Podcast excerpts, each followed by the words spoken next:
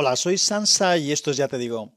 Este va a ser un capítulo en el que voy a plasmar algunas de las reacciones que ha habido ante el último tema del que hablamos, que era el del cobro de las bolsas de plástico por parte de los comercios por orden eh, del gobierno y algunos por motu propio previamente, y eh, asuntos del reciclaje. Entonces he tenido bastantes eh, reacciones y comentarios al respecto por distintos medios de contacto. Por ejemplo, Pedro de Mosquetero Web por Twitter me hizo saber que coincidía conmigo, tenido un par de mensajes por Telegram que también me comentaban lo mismo. Punto de vista, que es otro oyente por medio de los comentarios de Evox, también me dejó, me dejó comentario al respecto.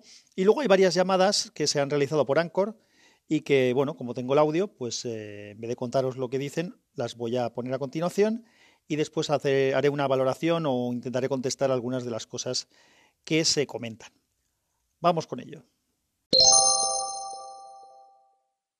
Hola Sansa, aquí Nacho. Discrepo amablemente de tu, de tu segmento porque creo que pones mucha responsabilidad en los demás, en que te lo pongan fácil, en las autoridades, en el reciclaje, pero la, la actitud realmente ecológica es la que modifica tus hábitos de forma importante y que son, son actos en primera persona, es decir, el hecho de que tú, por ejemplo, decidas ir en bici, aunque te sea mucho más incómodo, eh, el hacerlo que ir en tu coche calentito o que en un viajes largos decidas llevar a tres personas que no conoces de nada porque te dan cuatro duros, pero que de esta forma optimizáis el uso del coche.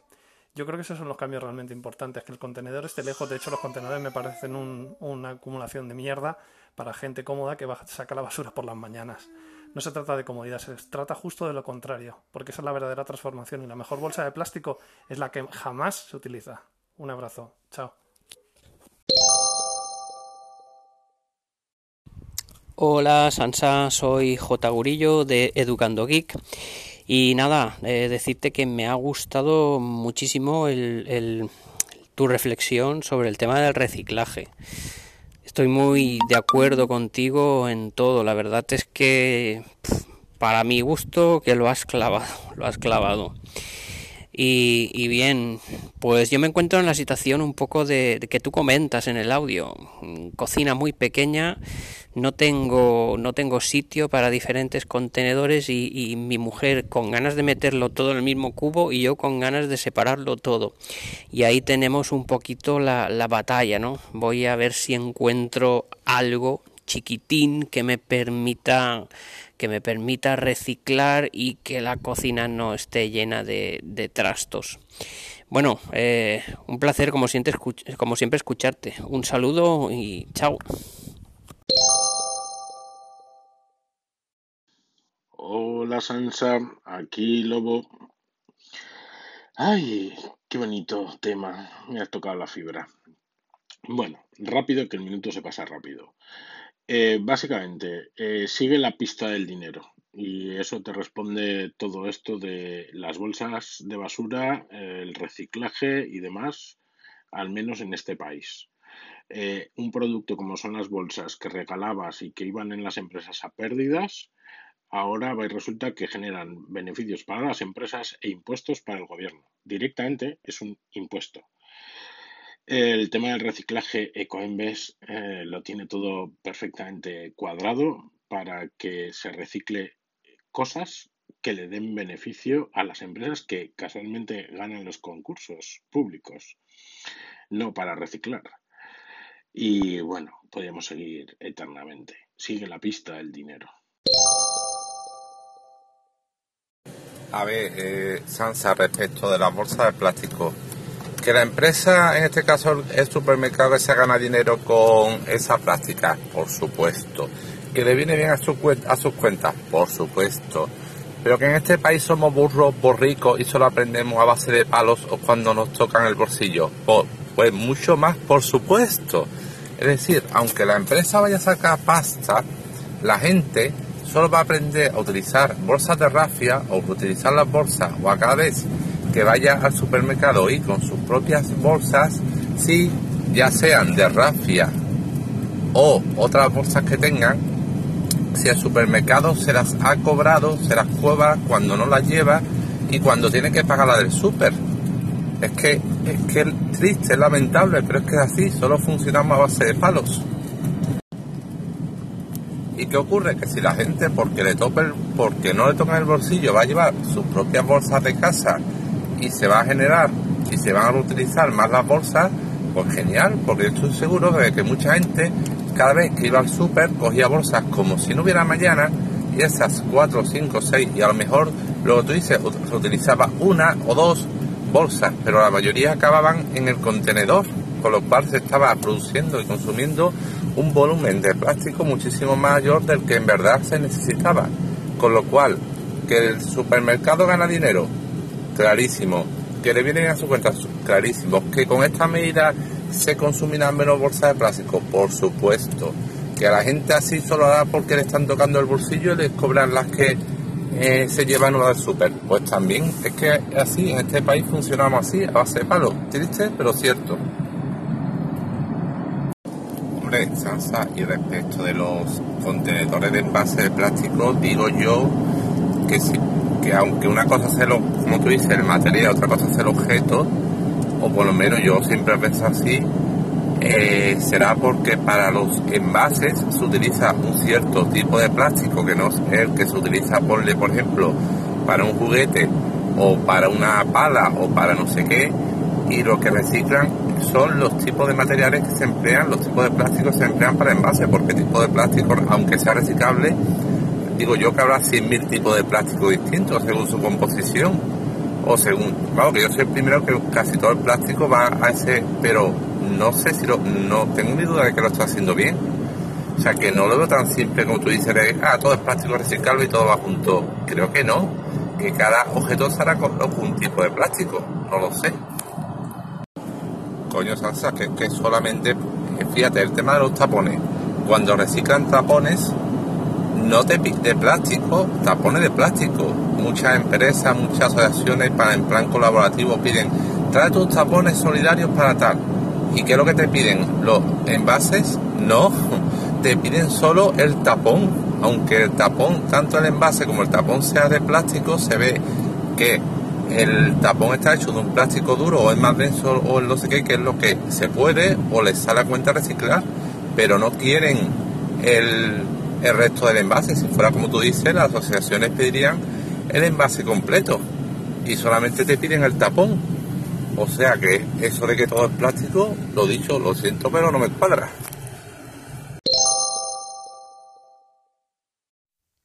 Bueno, voy a intentar contestar algunas de las cosas que se han comentado. Lo primero es que, bueno, a los que estáis de acuerdo con las cosas que he dicho, pues nada, simplemente me alegro de que hayáis, creo que entendido cuál es el mensaje que el mensaje no es en absoluto estar en contra de la ecología. Creo que eso lo he dejado bastante claro. Si alguien lo ha entendido así, que se lo vuelva a escuchar con atención. El mensaje está en que creo que las medidas que se deben de hacer no deben de ser medidas a medias y que deben de estar ni medidas populares o fáciles de vender, sino que deben de ser algo de más calado. A ver, vamos con los temas. Nacho ha comentado bastantes cosas. Lo primero que comenta Nacho es que eh, he basado todo mucho en la responsabilidad en los demás, en que los demás faciliten las cosas y demás, que él dice que lo que hay que hacer es modificar los hábitos en primera persona, como ir en bici, como compartir coche. A ver, eh, Nacho, que nos conocemos. Eh, yo no tengo que cambiar los hábitos porque los tengo adquiridos desde hace muchos años. Muchos años antes, muchísimo antes de que todas estas cosas fueran temas de conversación y de debate. Ya he comentado que eh, yo reciclo, separo, utilizo en mi casa bolsas reutilizables, eso lo hago yo. A pesar de lo que estoy diciendo, que estoy criticando, eso yo ya lo hago. ¿Vale? He estado en, campañas de, reforestación, de limpieza de montes, de separación de, de, residuos, y yo ya iba en bicicleta por la ciudad cuando todavía no había ni carriles bicis. O sea, que no se trata de ti ni de mí, sino que se trata de intentar que las cosas sean eh, más sencillas para la gente. Pero bueno, vamos, vamos un poco por partes y lo, y lo matizamos. El tema de los contenedores, que según tú son para gente cómoda que va por las mañanas a tirar las, bolsas y, tal, y que de lo que se trata es de lo contrario. Mm, yo no estoy de acuerdo en absoluto. ¿Por qué se tiene que tratar de lo contrario? ¿Por qué tiene que ser algo complicado? ¿Por qué tiene que ser algo difícil? ¿Por qué tiene que cambiar las cosas importantes, tiene que hacerse difícil o contracorriente? ¿Para, ¿Para creerse que uno tiene más mérito que los demás o algo parecido? No estoy de acuerdo. Es decir, yo tomo mis decisiones y las he tomado toda la vida y ya he dicho que, he hecho muchas cosas. Las hago porque estoy convencido de ellas. Pero si quiero que los demás también las hagan, eh, creo que hay que ponérselo fácil, porque si lo hubiera tenido fácil también me habría sido más cómodo y me lo habría hecho más a gusto. A ver, de los contenedores. Si no te estás de acuerdo con los contenedores, ¿qué, utilizas para la basura? Eh, estoy seguro que utilizarás alguna bolsa, ¿no? ¿O lo metes en papel o cómo haces? Eh, da igual que las bolsas sean reciclables, degradables, pero hacen falta, hacen falta unas bolsas para la basura. Y el tema de los contenedores ni te cuento. Eh, los contenedores, te aseguro, yo he estado en países donde no hay contenedores y es una guarrada. Eh, si tú vas a una ciudad o un país donde no hayan contenedores, te digo lo que vas a encontrar. Vas a encontrar bolsas de basura amontonadas en la calle, algunas rotas por los perros, por los gatos o por las ratas, y la basura esparcida. En unos sitios no habrá esos problemas, pero esos problemas van a existir.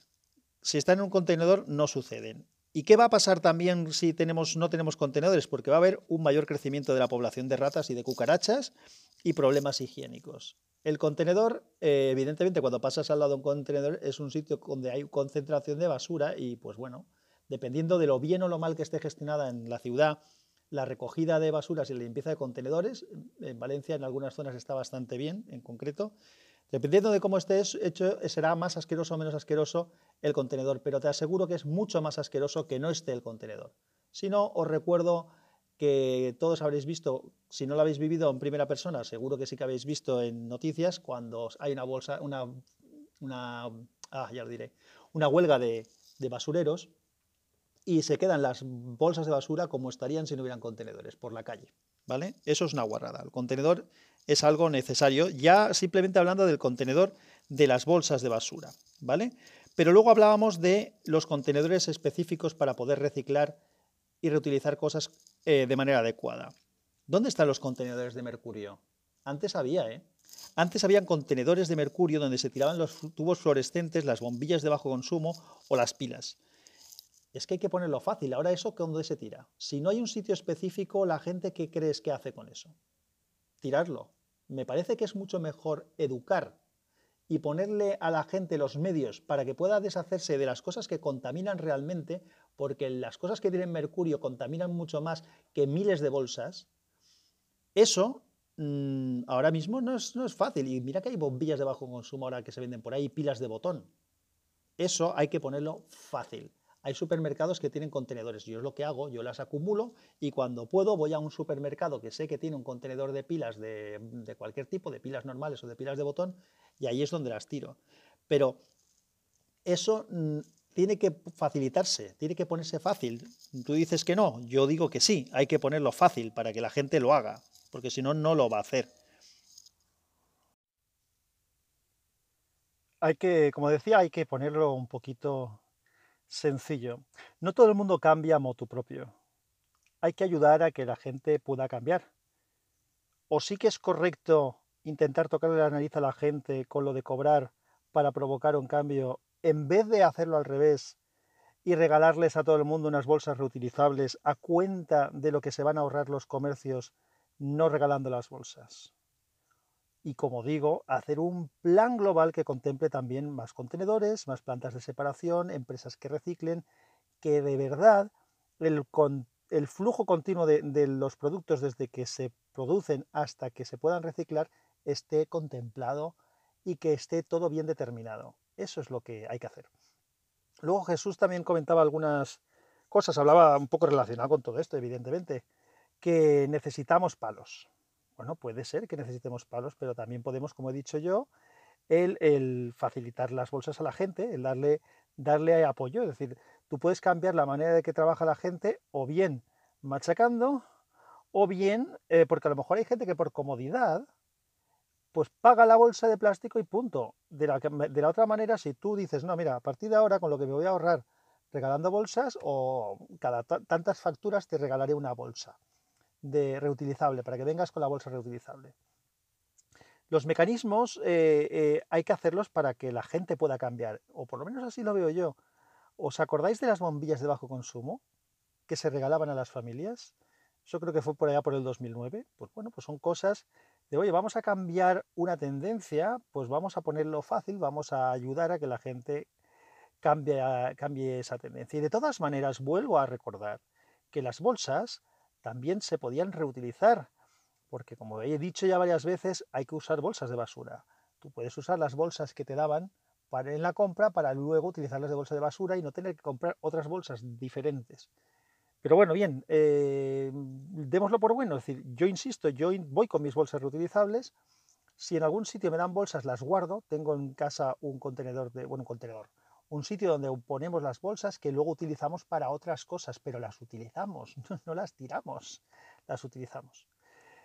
Luego Jesús también hablaba de que tenía dudas respecto a lo que comentaba yo de que los contenedores de envases y hablaba yo de que lo importante es el material y no el objeto, y él lo pone en duda. Mm, permíteme, Jesús, de esto sé un poquito. ¿eh? ¿eh? hay muchos plásticos reciclables.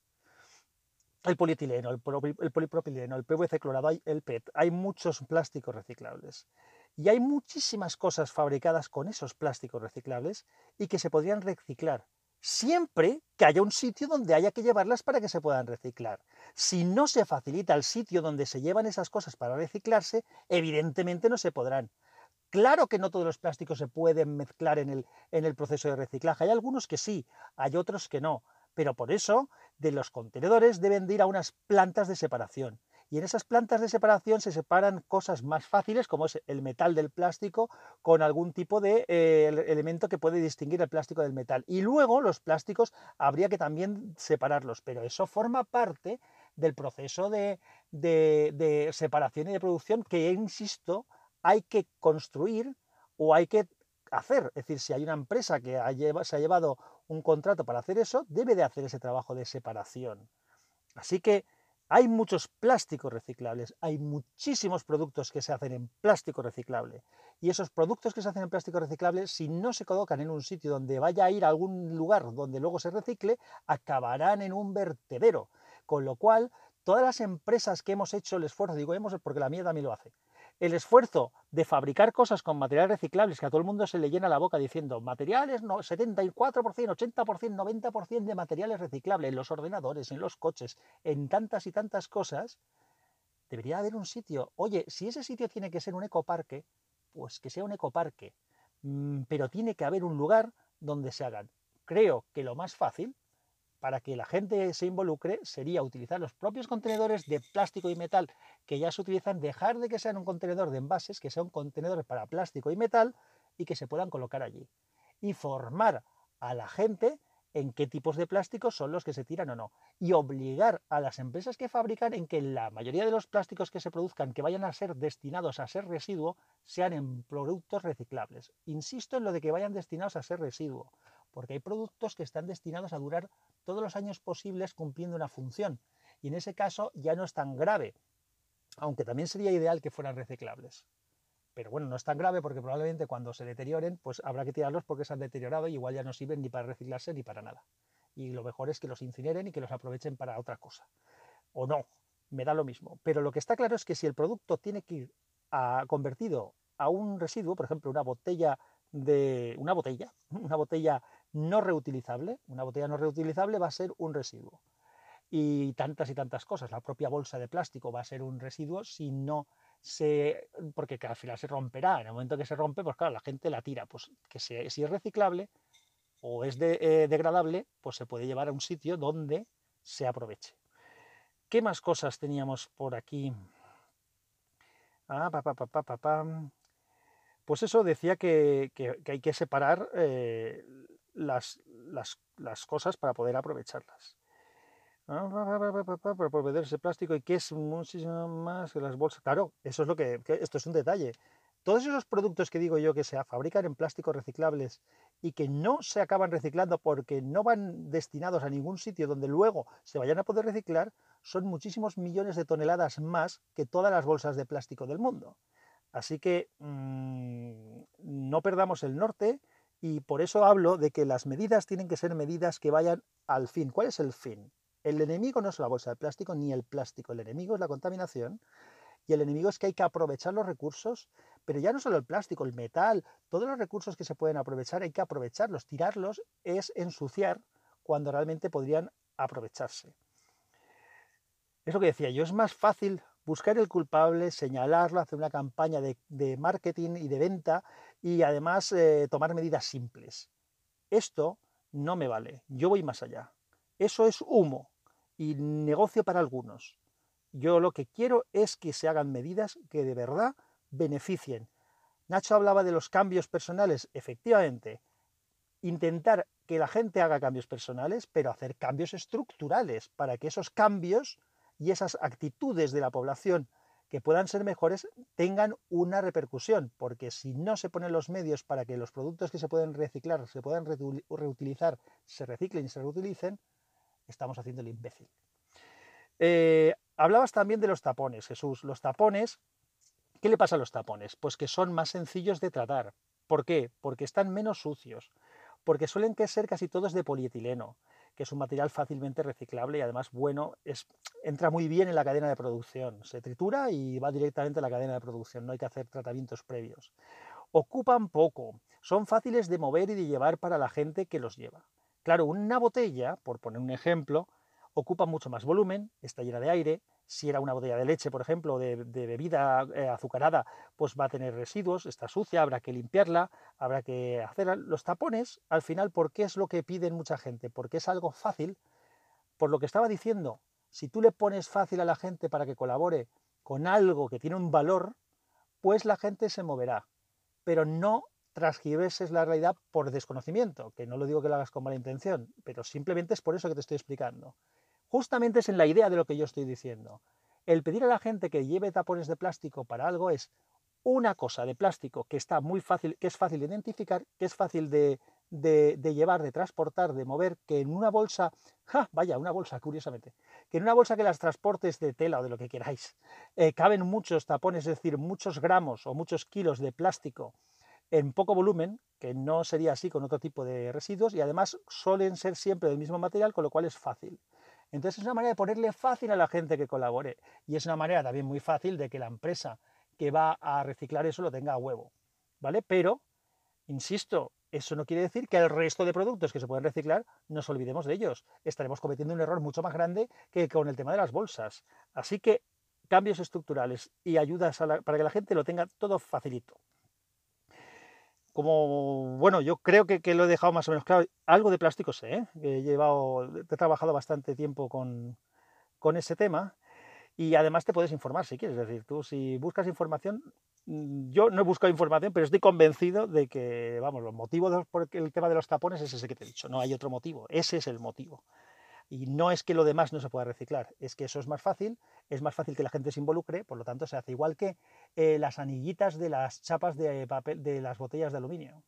Las latas de aluminio, las latas de bebida, de cerveza, de Coca-Cola, de Fanta, de todo lo que queráis, esas latas se aprovechan al 100% y tiene mucho valor. El aluminio es caro y se puede aprovechar también muy fácilmente, pero la lata en sí, que tú le pidas a la gente que te guarde latas y que te las lleve, le estás pidiendo algo complicado, le estás pidiendo que tenga un saco en su casa con un volumen importante porque a lo mejor no tienen medios para aplastar bien esas latas y a lo mejor no se involucran con el proceso. En cambio, las, las anillitas, sí, de hecho, si no lo sabes, te lo digo, hay sitios donde igual que recogen tapones, recogen anillitas de aluminio de las latas.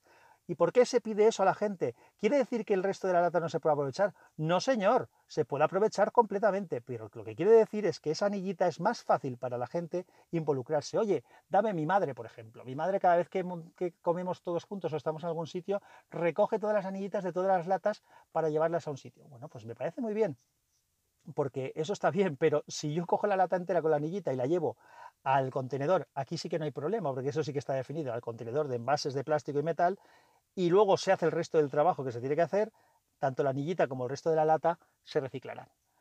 Si tú llevas las anillitas a un sitio, pues como le estás facilitando el tema a la empresa, pues a lo mejor dona algo de dinero para una asociación. Me parece perfecto, pero el objetivo de esas cositas es ponérselo fácil a la población, con lo cual me están dando la razón.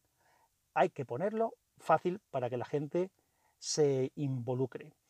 Y bueno, eh, lo que he dicho, hay mucha desinformación en estas cosas porque hay mucha gente que habla de ecología y habla de reciclaje y habla de tal y no tiene ni idea de lo que está diciendo.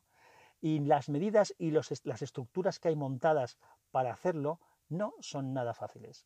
De hecho, eh, creo que podría ser hasta, llegará un momento en el que puede ser un negocio alguien que se encargue justamente de recoger productos reciclables y llevarlos a las fábricas que los utilizan en sus procesos productivos, porque eso vale, vale dinero. Eh, por ejemplo, por si no lo sabéis, casi todas las cosas que se hacen en acero, en fundición de hierro y demás, por ejemplo, yo que en mi empresa que fabrica válvulas, las válvulas, mm, la mayoría de ellas están hechas en fundición de hierro. Normalmente eh, hay fundición gris con la que se hace, por ejemplo, las farolas de estas de la calle o los pivotes que hay, eso es fundición gris, es un tipo de fundición. O hay fundición dúctil, que es una fundición más resistente, me da lo mismo. Eh, parte de la materia prima de las fundiciones es chatarra. ¿Por qué creéis que se roba el cobre? Porque ese, todos esos metales son materias primas, como cada vez hay menos recursos y cada vez hay menos materia prima de verdad, si eh, el material que se está utilizando se puede incorporar al proceso productivo, tiene un valor, porque ayuda a construir más cosas.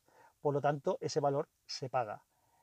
Vuelvo a lo mismo. Todo lo que se puede volver a integrar en el sistema productivo tiene un valor. Pero para que se pueda integrar tiene que haber una cadena. Y la cadena no tiene que ser unos tíos robando cobre o robando plástico por ahí para llevarlo a los sitios. Debería de ser que exista todo un medio, todo un sistema para que la gente lleve las cosas a un sitio y de ese sitio vayan a otro, otro lugar donde se separe lo que se puede aprovechar y lo que no, o lo que se puede aprovechar para una cosa y se puede aprovechar para otra, y aunque eso suponga un trabajo, da lo mismo, y ese trabajo tiene que ser no siempre 100% em, beneficioso para quien lo esté haciendo, porque aquí tiene que haber un fin también pensando, como estoy diciendo, en el medio ambiente. Por lo tanto, las empresas que se, que se quedan un concurso de estas cosas deberían de asumir que su trabajo no es solamente ganar dinero con las materias primas que recuperan y que luego venden a, las fábricas, sino que su obligación también es hacer esa separación y aprovechar todo lo aprovechable, con o más rendimiento. Lo dejo hasta aquí, a no ser que alguien tenga algo más que decir. Gracias a todos por las opiniones, tanto las que han sido favorables, que han sido bastantes, como digo, como los que habéis hecho matizaciones, que he estado encantado de intentar eh, matizar y solventar, pero vamos, yo lo tengo bastante claro. Un abrazo y que la fuerza os acompañe. Chao.